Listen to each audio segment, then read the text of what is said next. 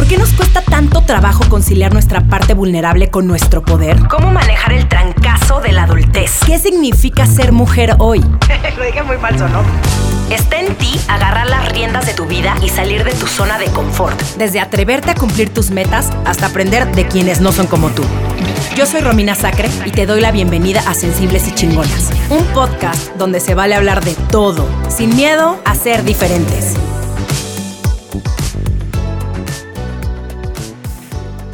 Bárbara López es una actriz mexicana que seguramente conociste por su papel de Juliana Valdés en Amar a Muerte. Y los últimos años no ha parado, desde cine hasta teatro y series. Estuvo en la serie Desenfrenadas de Netflix, la película El Mesero, también en El Juego de las Llaves, y ahorita la puedes ver en Señorita 89 y en la obra de teatro Prueba Perfecta, dirigida por Rodrigo Nava. Te voy a compartir un dato nada sorprendente. El tema más común en las canciones de pop es el amor y el desamor. ¿Por qué? Pues porque el amor mueve al mundo. Y no me refiero al amor como un sentimiento abstracto, sino el amor de pareja. A todos nos han partido el corazón y probablemente todos hemos roto uno alguna vez. Por eso, hoy hablaremos de las relaciones, de cómo son complicadas, que nadie nos enseña cómo debemos relacionarnos y cómo a veces tocar fondo es lo que te hace entender dónde estás, qué quieres y qué no quieres. Si ya has escuchado los últimos episodios de Pláticas Chingonas, sabrás que tomamos un momento difícil o un punto de quiebre de mi invitada para que a partir de ahí ver cómo nos reconstruimos desde nuestro lado sensible y chingón. Bárbara López, bienvenida Sensibles y Chingonas. Qué emoción tenerte aquí por fin. Muchas gracias, Romy. A mí también me da mucho gusto y me da mucha emoción porque siento que tengo muchas ganas de platicar de cosas, de puntos de quiebre. Me fascina. Eh, tú decidiste que eh, justamente decidimos hablar de este punto porque mm, me gustaría preguntarte qué eran para ti las relaciones de pareja y qué son hoy las relaciones de pareja para ti. Sí, yo he hablado mucho de esto últimamente. Es algo muy obvio y es algo que todos sabemos que las relaciones son algo difícil, ¿no? Algo que se tiene que construir, algo que tienes que trabajar. Pero la verdad es que desde que somos chiquitas, nos gustan los niños, ¿no? Y, decimos, yo quiero que ese, ese niño sea mi novio.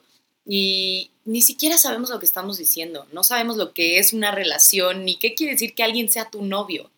Entonces creo que, al menos en mi caso, crecí así, como, ah, qué padre, voy a tener un novio y es algo que pues nada más te avientas, ¿no? A, voy a tener una relación y a ver qué pasa. Y resulta que las relaciones son las cosas, las relaciones de pareja y las relaciones humanas, pero las relaciones de pareja son la cosa más complicada que hay. Por el tiempo que pasamos juntos, por las cosas que tenemos que sacrificar por el otro. Y, y eso eran para mí antes las relaciones. Las relaciones eran algo así como que, bueno, vamos a ver qué pasa y si no funciona, lo echamos a la basura y el que sigue. Y hoy, hoy por situaciones de la vida me he dado cuenta que las relaciones son realmente algo muy importante, algo a lo que hay que dedicarle el tiempo, el esfuerzo, ser cuidadosos con el otro y, trabajar para que pues, se puedan construir. Mencionaste la palabra sacrificio. ¿Qué sacrificaste en tus relaciones pasadas? En mis relaciones pasadas creo que sacrifiqué más mi paz que cualquier otra cosa. Eh, porque el la palabra sacrificio siempre suena como algo bien duro, ¿no? Como, como dejar algo que forma parte de ti y quedarnos vacíos o, no sé, dejar algo de ti que te lastime, que te haga daño al dejarlo. Y creo que eso no siempre es el sacrificio, creo que el sacrificio a veces es un intercambio de ciertas cosas y que está bien. Eh, y justo eso, ¿no? En una pareja como somos dos, tenemos que sacrificar ciertas cosas, dejar unas cosas para adaptarse a otras, para poder caber en una relación, porque hay ciertas cosas que se contraponen y no cabe todo. Es curiosísimo lo que dices, porque mm, yo crecí de manera similar. Yo también crecí eh, pensando que la meta en la vida era cuando yo tuviera una pareja. Y me pasaba en mis épocas de soltería que y a donde fuera, siempre pensaba que tal vez ese, en ese momento iba a conocer a alguien, ¿no? De, de la forma más inesperada o de la forma más romántica o qué tal que en el avión me toca al lado de un güey que me gusta y entonces este termina, te empiezas a hacer unas películas en tu cabeza de lo que se supone que deberían de ser, eh, del, del que se supone que debería de ser tu próximo novio o galán, ¿no? Y lo cabrón es que cuando estás en una relación, es, no, es, no, es sencillo. O sea, al contrario, como tú lo dijiste, es muchísimo trabajo y es, eh, es un trabajo de todos los días, porque yo sí lo veo como una decisión que tomas conscientemente de querer estar con esa persona. Y hay veces, aunque odio la palabra echarle ganas, hay veces que sí tienes que dar ese extra si te importa la persona, porque ya no es, al menos yo como lo veo a mis 36 años, la relación que tengo yo en este momento, y, puede ser que a lo mejor y no sea tanto por la edad, sino por la persona con la que estoy, que ya llevamos casi cuatro años, que me importa un chingo estar con él. Lo amo un montón. No quiero perderlo y por ende quiero ser mi mejor versión para poder estar con él. No porque tengo que adaptarme a lo que él quiere, no, no, sino porque hay cosas que sé que yo hago que a la otra persona le molestan. Entonces también es como un, no solamente echarle la culpa al otro y señalar al otro de todas las cosas que tú haces, sino cómo reconocemos nuestras áreas de oportunidad. ¿Qué opinas de esto? Sí, estoy completamente de acuerdo. Creo que, que sí, que es, que es importante esto de, como dices, de echarle ganas, ¿no? Y de, porque creo que la mayoría, la mayoría de la gente, cuando, cuando pedimos un consejo, eh, y también puede ser nuestra culpa, porque nosotros solamente vamos a decir lo que el otro hace mal según nuestras nuestra perspectiva, ¿no? Y lo que vamos a escuchar es como la, lo que la otra persona tiene que hacer, porque nosotros valemos muchísimo y merecemos lo mejor, ¿no? Pero, pero, ¿dónde está nuestra responsabilidad? De decir, esto es lo que yo no estoy haciendo bien esto es lo que yo tengo que cambiar, como tú dices, ¿no? Porque yo quiero estar con esta persona y porque yo sé que a esta persona estas cosas no le laten, ¿no? O no le gustan o no le acomodan. Entonces, ¿qué, ¿en dónde voy a soltar? Porque siento que pasamos mucho tiempo queriendo jalar la cuerda, ¿no? Y que, que, la otra persona se adapte a nosotros, a nuestro estilo de vida. Pero eso, esa no es la época que estamos viviendo ya. Creo que también venimos de un ejemplo en donde en donde las relaciones eran muy distintas porque el papá era el que trabajaba y la mamá se quedaba en la casa, entonces ya los roles estaban establecidos. Pero hoy en día los roles son muy distintos. Hoy en día las dos, eh, todos trabajamos, ¿no? Hombre, mujer, mujer, mujer, como sea, eh, trabajamos. Entonces, no podemos estar queriendo hacer que la otra persona se adapte a nuestras vidas, porque hoy más que nunca tenemos somos independientes y tenemos vidas muy distintas a la del otro y tenemos que volver a replantearnos cómo es una relación hoy en día.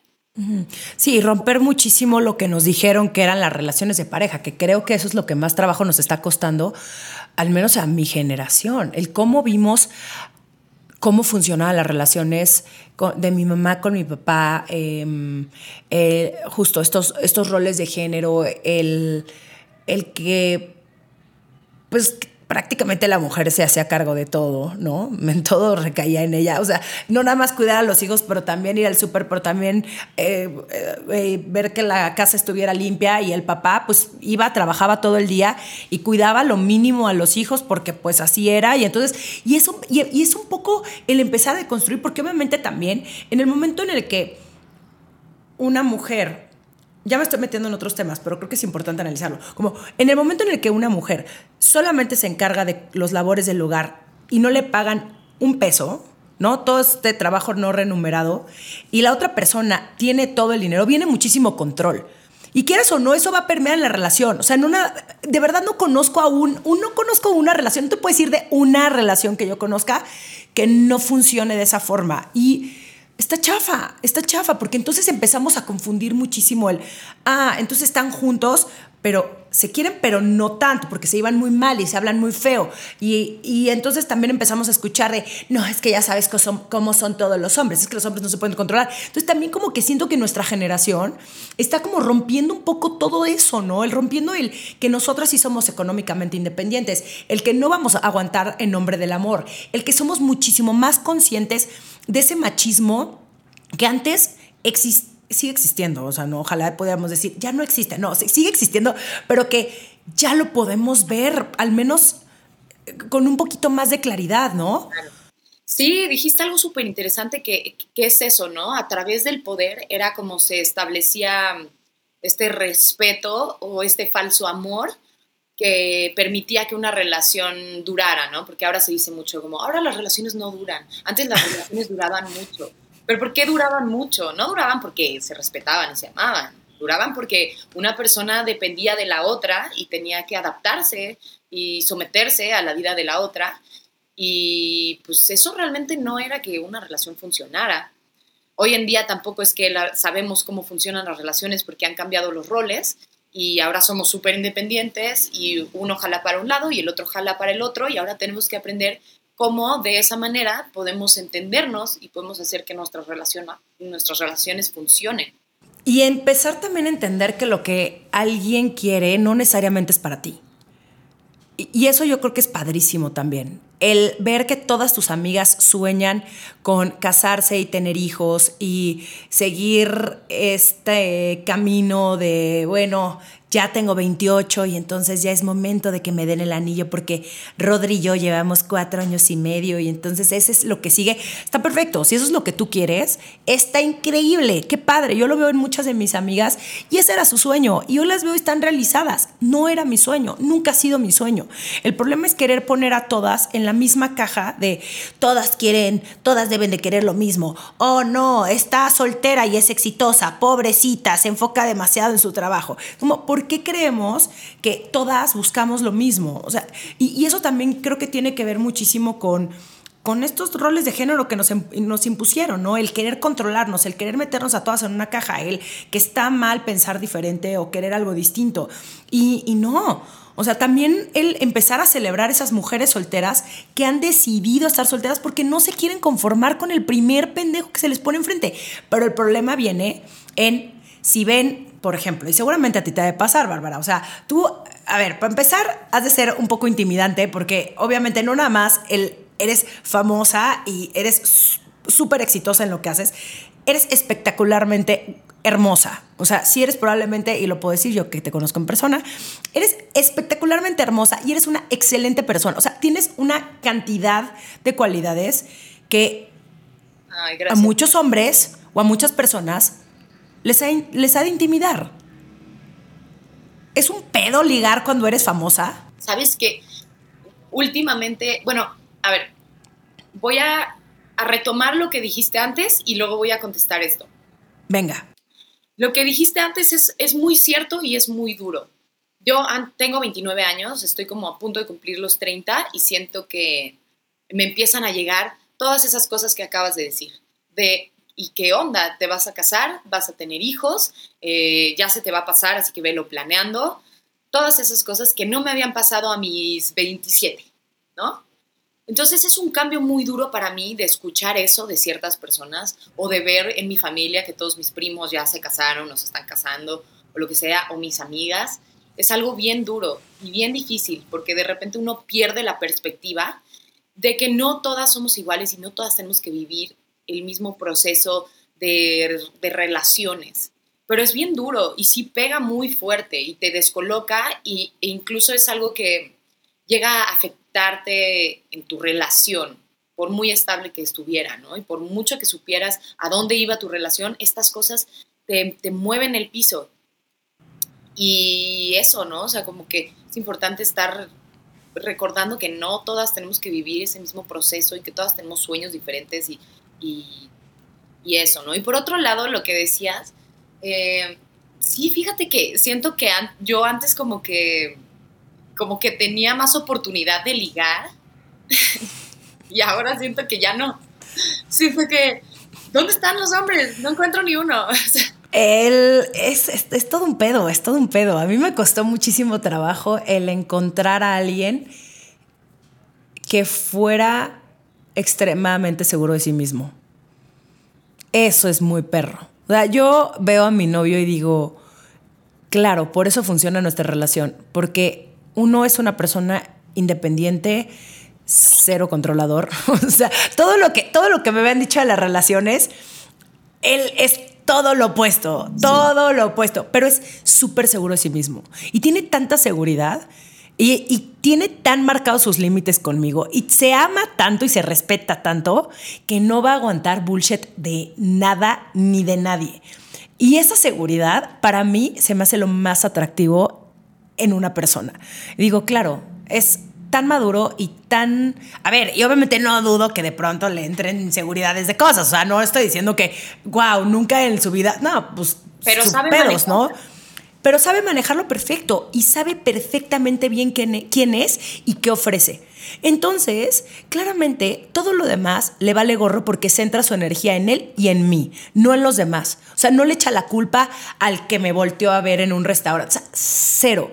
Y eso, ese nivel de trabajo personal, es lo mínimo que una debería de esperar cuando le chinga tanto. Sí, sí. O sea, lo que viene siendo la paz, ¿no? O sea, cuando uno dice, a ver, estamos en, en una relación para estar en paz, para tener esa seguridad. O sea, tú tienes que tener una pareja para sentirte tranquila, para estar en paz, ¿no? Para eso son las relaciones, es la persona más cercana que tienes. No puede ser un lugar en donde llegas y te vas a sentir estresado, donde te van a eh, hacer sentir incómodo por ciertas cosas o reclamarte. O sea, tiene que ser tu lugar de, de paz y de seguridad. Si pudieras darle un consejo a la Bárbara de hace 10 años sobre este tema, ¿cuál sería? Sería, sería informarme sobre las relaciones, creo.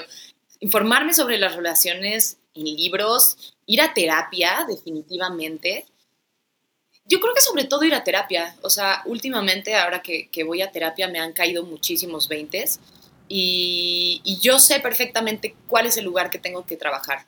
Y mi lugar para trabajar son las relaciones eh, de, pareja, porque, no sé, creo que con mi familia, con mis amigos, conmigo misma tengo una buena relación, pero con mis parejas siempre he tenido una relación muy complicada.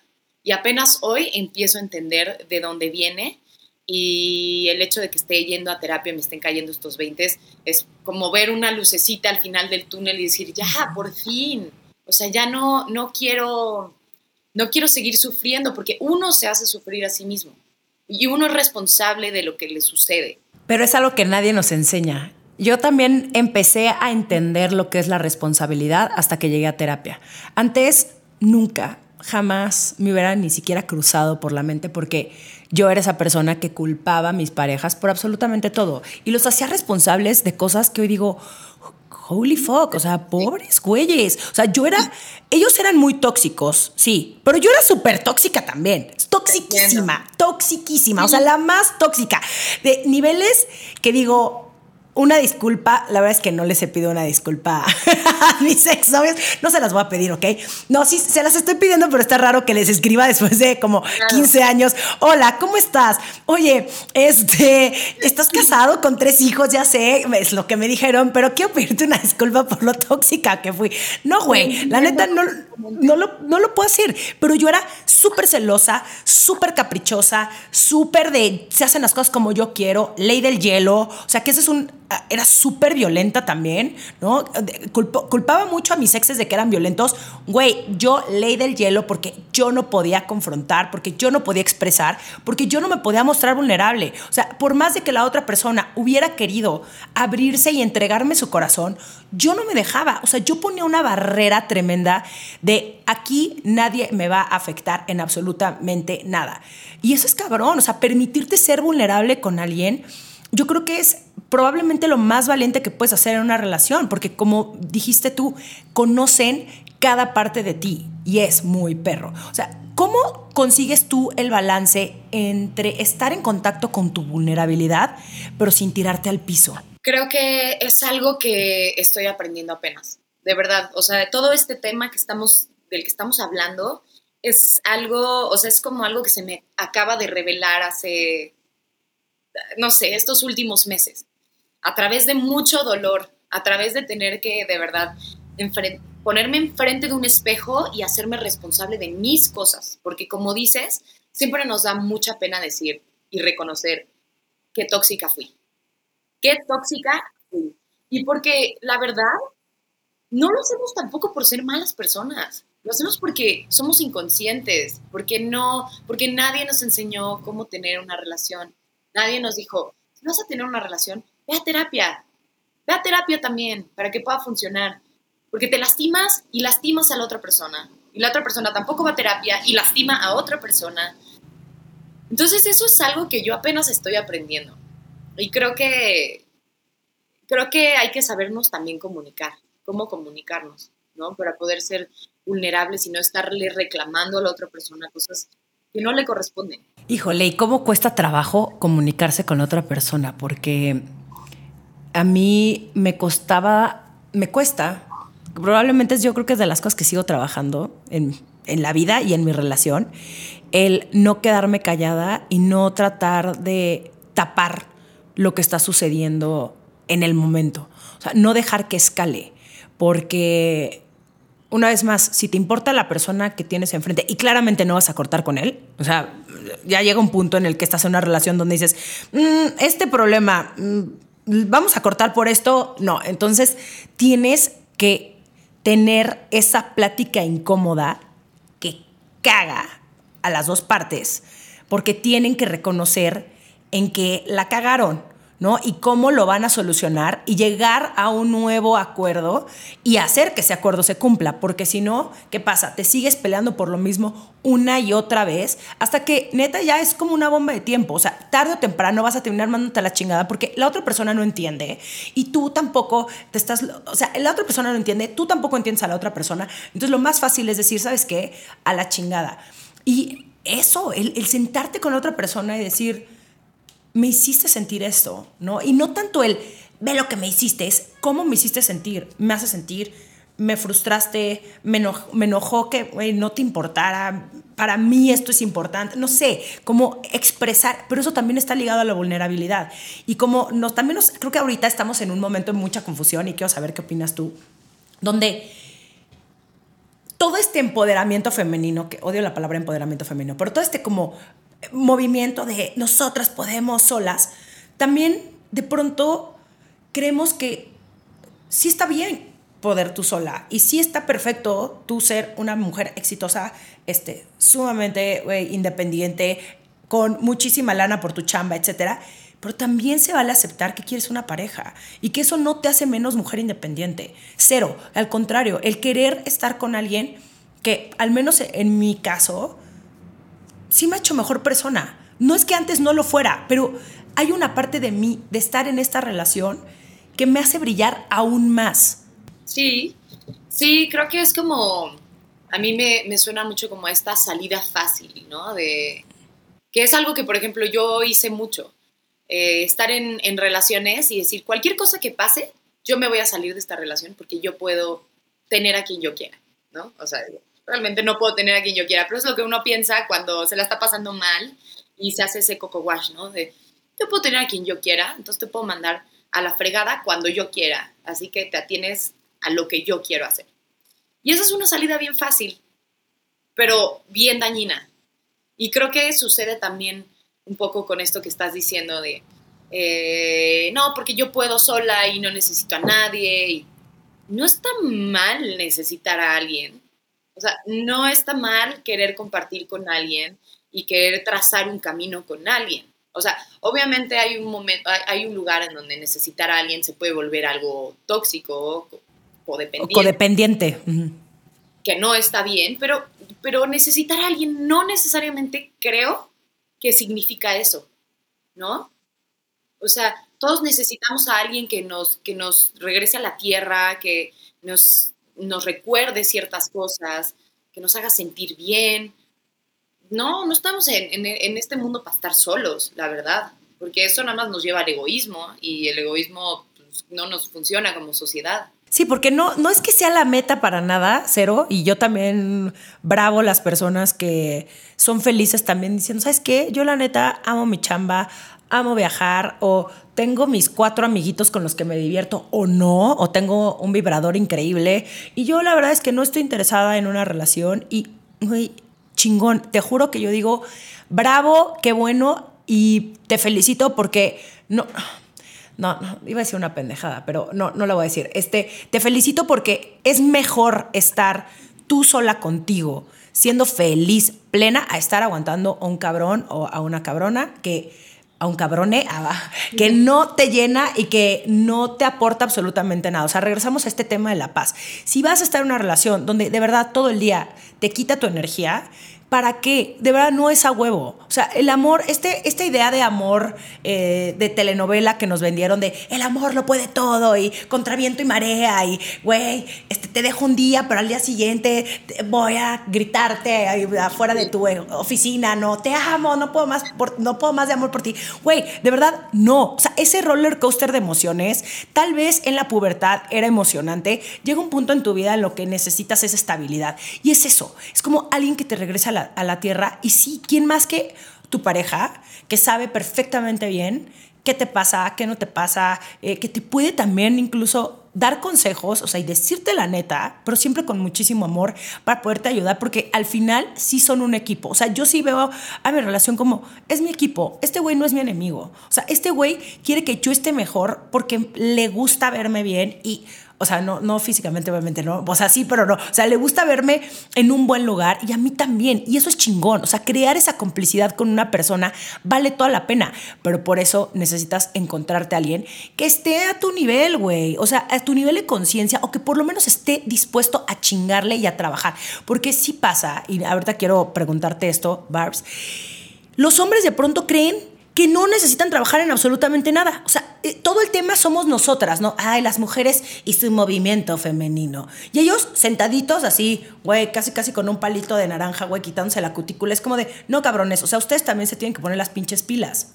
Totalmente, totalmente. Es un trabajo de pareja, 100%.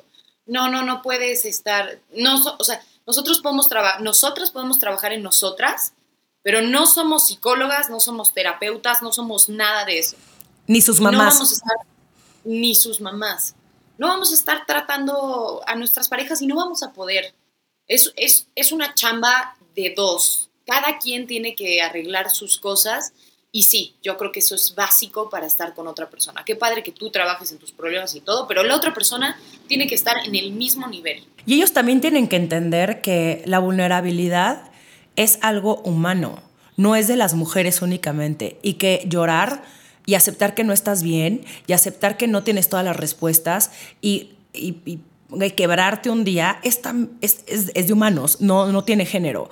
Y que también los hombres tienen que estar también en esta constante de construcción, de ver qué pedo con ellos, o sea, de, de también ser ese güey que dice, pues la neta sí he abusado un poco de mi privilegio de ser hombre, pero que, eso también empieza a cagarle a las mujeres que ya nos estamos deconstruyendo, que ya estamos viendo con otros lentes todo el tema del feminismo, del machismo, claramente ya no vamos a aguantar esos cabrones. O sea, ya, ya, por eso es como, es que ya están muy exigentes. Sí, y qué bueno. O sea, qué bueno que estamos pidiendo cosas mejores porque ya aguantar a alguien un en el nombre del amor y que sea un güey que de verdad ni siquiera quiere escuchar. Es que no sé por qué traigo este tema aquí tan presente. No sé por qué, Bárbara, ya que me estoy aquí sincerando contigo. Porque hay amigos míos que de verdad me ponen mal. Amigos míos de toda la vida que los quiero un montón, pero que también digo, brother, únete a la pinche conversación. O sea, lee un libro. Ya no puedes ser como eras. Estabas cagado en la prepa, pero ya no te puedes echar ese tipo de comentarios. Y es como este pedo de que nosotras hemos evolucionado un chingo. Y probablemente los últimos cinco años más. Y estamos en esta conversación constante. Y estos güeyes no quieren desaprender. O sea, de verdad ellos siguen en lo mismo. Sí, sí, totalmente. Pero no sé, una parte de mí quiere pensar que ese tipo de hombres van a irse rezagando poco a poco hasta que se queden como aquellos solitos así de, ay, me resistí tanto a todo esto que ya me quedé atrás, ¿dónde están todos? ¿no? Sí, en la, en la, isla de los machitos, ahí los vamos a mandar a todos. Oye, y ahora con todo este aprendizaje y madurez, y digo, yo sé que estás en este proceso terapéutico que de verdad te, te aplaudo y te abrazo porque es súper valiente ir a pedir ayuda y no porque necesariamente tengas que tocar fondo, sino porque es chingoncísimo cuando una persona se pone delante de la fila y quiere mejorar. ¿Qué buscas hoy en una relación? ¿Qué, ¿Qué, busco yo en una relación? Pues creo que busco eso, busco que, que sea una persona que esté abierta a trabajar en sí misma y a trabajar en la relación.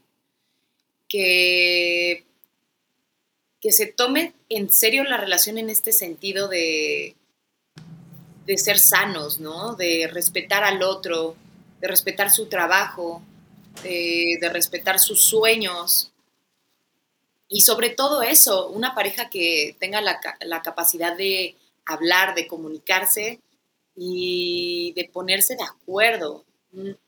una pareja sensible eh, que tenga la capacidad de, de, ir trazando un camino con conciencia.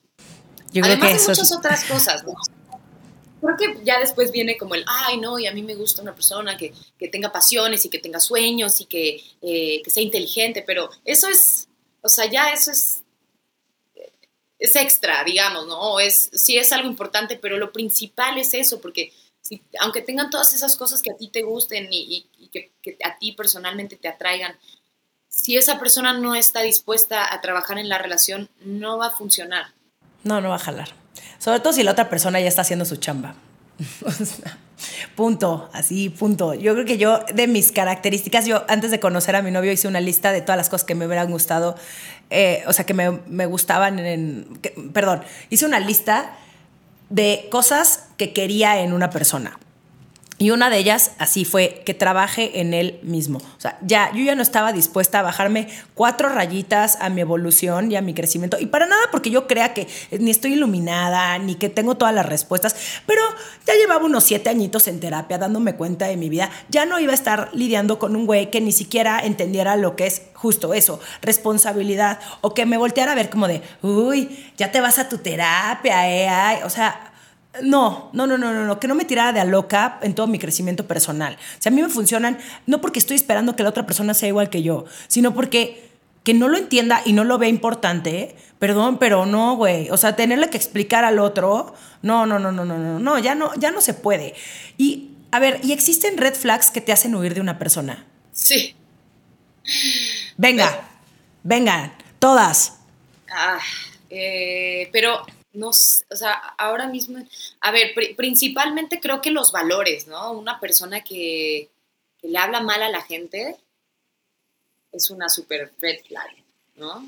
Ajá, que no controle sus emociones y que sea prepotente y que mm. esas cosas, o una persona que, no sé, o sea, es que son, pueden ser tonterías, pero que nos dicen mucho, ¿no? Una persona que eh, acostumbra a tirar la basura en la calle o que no respeta el medio ambiente, eh, que no sé, que no le gusta leer, que no le... Todas esas cosas para mí son red flags, ¿no?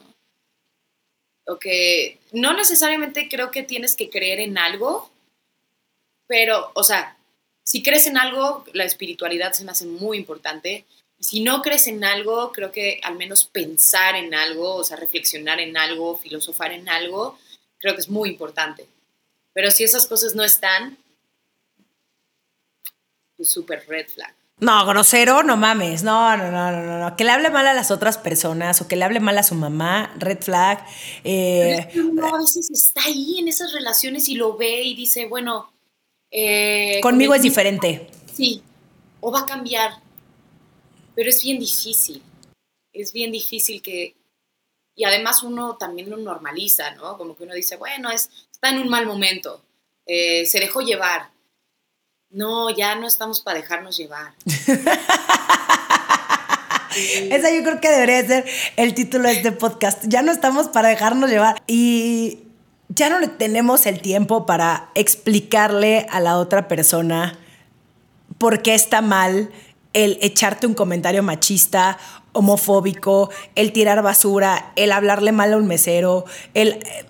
es esta persona que eh, está pasándose de listillo, ¿no? Todo el tiempo, como a ver cómo se chinga el sistema. O sea, no mames, yo no puedo, o sea, bye. O sea, no, pena ajena, olvídenlo. Yo nunca me quiero llevar con esa gente. O sea, no las, me vale madres. Ni siquiera quiero tener a un amigo. O sea, ya dijeras, ya ni siquiera, nadie, nadie en mi vida que sea así. No puedo. ¡Qué horror! ¿Por qué me voy a incomodar de tus acciones? Sí, sí. Sí, está muy loco porque justo como creo que ahora que ya estamos saliendo de esta pandemia, no sé si a ti te pasó, pero a mí sí me pasó que me di cuenta que, que mi círculo se cerró muchísimo, como que dejé de nada más dejarme llevar por la gente que llegara a mi vida y estarme ahí involucrando con cualquier persona. O sea, ahora realmente escogí mi círculo y sé qué gente quiero a mi alrededor y qué gente no. Y, pero eso vino a través de, de la pandemia, ¿no? O sea, como que todavía hay cosas, como ciertas conciencias que me van llegando, que vienen a través de eso que acaba de pasar hace nada, ¿no? Porque ahorita ya estamos un poco viviendo la vida como antes, pero muchas cosas cambiaron. Y una, y una de ellas fue esas cosas. Por supuesto, por supuesto. Ya el tiempo para mí es lo más valioso. Digo, lo voy a pasar con estas personas que solamente están hablando de esto, esto. Y no porque quiera que cada una de mis interacciones sociales tenga que ser la cosa más intensa, profunda, este, life changing experience, o sea, no, para nada, ¿eh? También puedo hablar de pura estupidez y de Britney Spears y de chismes de las celebridades. y, soy feliz así también, ¿eh? O sea, no, no creas que todo tiene que ser eh, un ensayo eh, sobre la democracia del año de 1833 en Versalles. O sea, no, pero ya uno elige con quién quiere estar y qué te nutre. Porque al final sí nos nutren otras personas y sí nos nutren esas conversaciones. Y la verdad es que si la gente no está dispuesta a aprender, a escuchar, a evolucionar, a mí de verdad digo, mm, no, creo que Chansey no, no, no, no. Todo bien contigo, güey. No voy a ir a cambiarte ni a decirte que estás mal. Simplemente a mí ya no me funciona. Totalmente, sí. Oye, Barbs, y ya para cerrar, ¿qué planes tienes y en qué proyectos andas? Cuéntame. Y Barbs, ya por último, ¿qué planes tienes y en qué proyectos andas? Pues mira, ahorita estoy en obra de teatro, estoy haciendo la prueba perfecta. Eh, que pues ahí los esperamos para quienes estén escuchando este, este podcast, esta plática. Este, ¿Y qué más? Bueno, pues nada, estamos con Señorita 89, que es esta serie que se acaba de estrenar en Stars Play y pantalla en Estados Unidos, que está buenísima, que también véanla porque ahí está en plataformas. Y pues tengo ahí un par de proyectos, tengo una serie que vamos a empezar que me emociona mucho, eh, una película que, que, si todo sale bien pues también se va a armar y va a estar padrísima porque es una especie de road trip. ¿Y qué más? Y pues nada, a ver qué, qué más sale, qué más sale. No, pues yo te sueno, yo, esto suena como que estás muy ocupada. Entonces también, está perfecto. También hay que tener ahí, o sea, de aquí por lo menos a unos meses ya vas a estar a full, entonces, muy bien. Eres, demasiado trabajadora y me encanta verte en todos tus proyectos y en todo lo que haces porque eres una chingona, eres una excelente persona, eh, eres lo máximo, güey. Gracias por haber estado aquí conmigo. Te quiero muchísimo y gracias, gracias, gracias por haber platicado conmigo. yo también, Romy, sabes que te admiro mucho, siempre te lo he dicho y me encanta tener estas pláticas contigo. Creo que son pláticas súper chidas y profundas, e interesantes. Y me encanta todo lo que haces, entonces muchas, muchas gracias. Qué chido. Oye, ya por último, si viven debajo de una piedra y no te siguen en Instagram, ¿dónde te pueden encontrar? En Instagram eh, y en Twitter estoy como Bárbara-López21, eh, arroba Bárbara-López21. Eh, Facebook estoy, pues, creo que igual, pero de repente, de repente entro, de repente no. y nada más, listo. Más bien, más bien por Instagram. Sí. TikTok creo que también estoy como Bárbara-López 21. también estoy, de repente no. ah, bueno, te voy a ir a ver a TikTok. Quiero ver qué subes ahí. No, no, no. ¿Bailes? Está en construcción mi página. ah, ok, ok, ok, ok. Muy bien, me encanta. Yo quiero aprender de bailes este, que tú hagas, ¿eh? Muy bien. Y sí bailaba, sí bailaba, pero ya después me di cuenta que prefería hacer un giro y hacer otro tipo de videos, pero de repente bailo.